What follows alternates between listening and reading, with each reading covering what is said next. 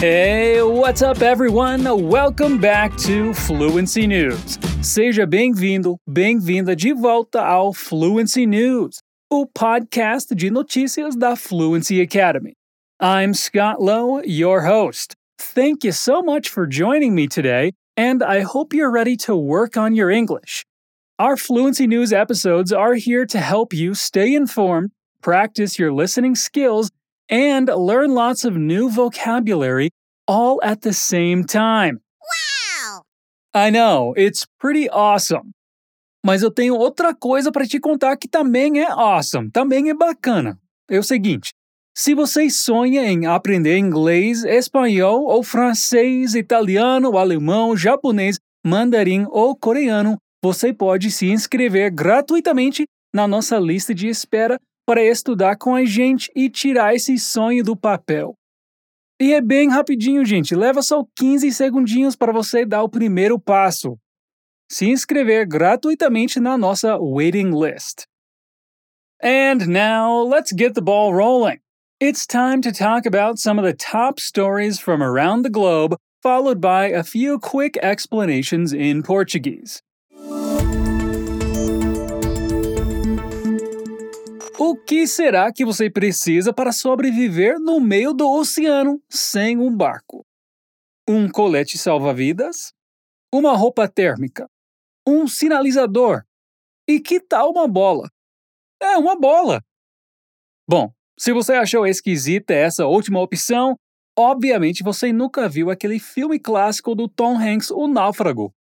Sabe que ele tem uma bola de vôlei, eles se tornam melhores amigos e tal, mas essa história não é sobre isso, mas sobre algo muito mais incrível. Escuta só. On Saturday, a man known as Ivan was swimming by the coast on a beach in Cassandra, Greece, when powerful currents took him away from the shore. His friends quickly started to worry and asked the Coast Guards for help, but he was not found and was soon declared lost at sea. Well, he was missing for 18 hours, but was fortunately rescued on Sunday, and he has physically recovered from this nightmare since then. And so, how did he survive 18 hours out in the ocean, you may ask? Well, soon after Ivan was washed away by the current, a small, half inflated ball floated in his direction, a kid's toy. Miraculously, the ball gave him enough support and buoyancy to survive the long hours, including a night lost at sea. The story was all over the news in Greece, and believe it or not, the ball was identified by the mother of two boys, who said the kids had lost the ball while playing on a beach 10 days earlier, 80 miles away.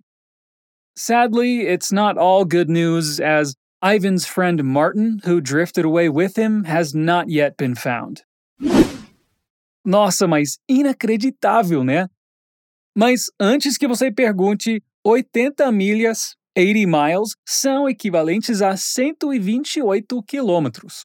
Ou seja, essa bola boiou 128 quilômetros para salvar o Ivan. Agora vamos à explicação. Aqui no começo, nós vimos a frase A man known as Ivan, que é igualzinha ao português, um homem conhecido como Ivan. Então, known as quer dizer conhecido como. Você poderia dizer, por exemplo, Elvis was known as the king of rock and roll, que é o Elvis era conhecido como o rei do rock and roll.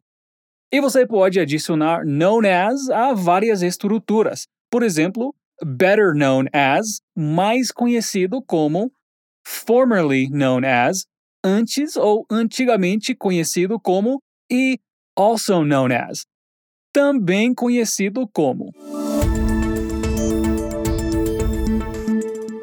Você gosta do calor?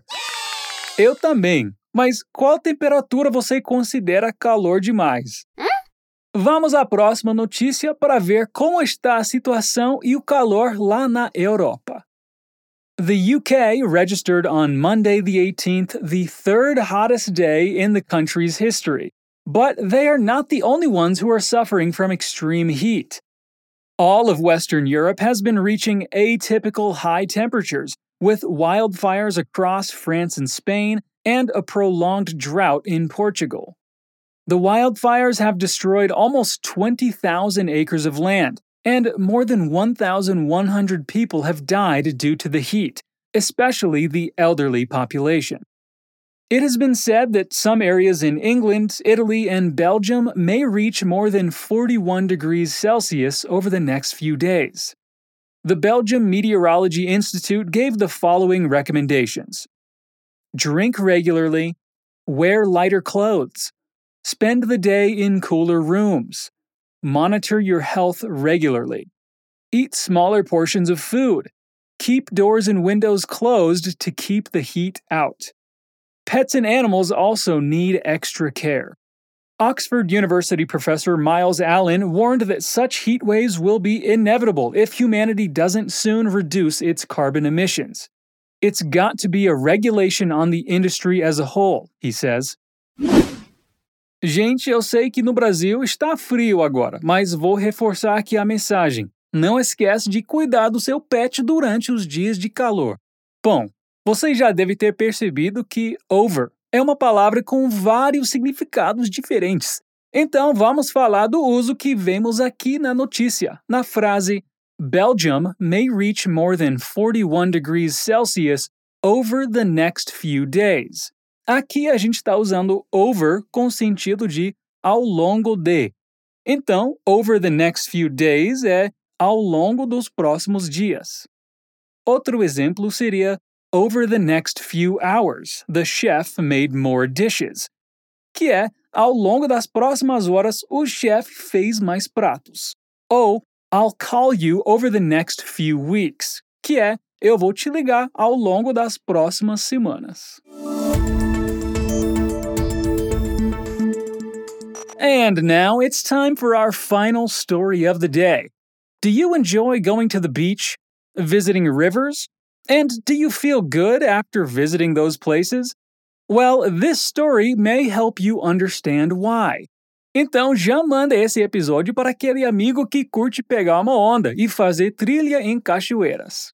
Being close to nature has been associated with better health for hundreds of years. The Victorians knew this, recommending sea air as a treatment for sadness, and the French, who, for centuries, sent sick people to natural springs to treat their mental and physical health. And scientists are now finding out that areas near water are especially beneficial, even more so than green spaces in general. The first studies, which were done in the 80s, demonstrated that being close to water has intense calming effects on the body and mind, inducing positive emotions and even helping to reduce heart rate and blood pressure and reducing negative moods and stress much more than green areas. Even something as simple as an urban fountain can have intense emotional effects.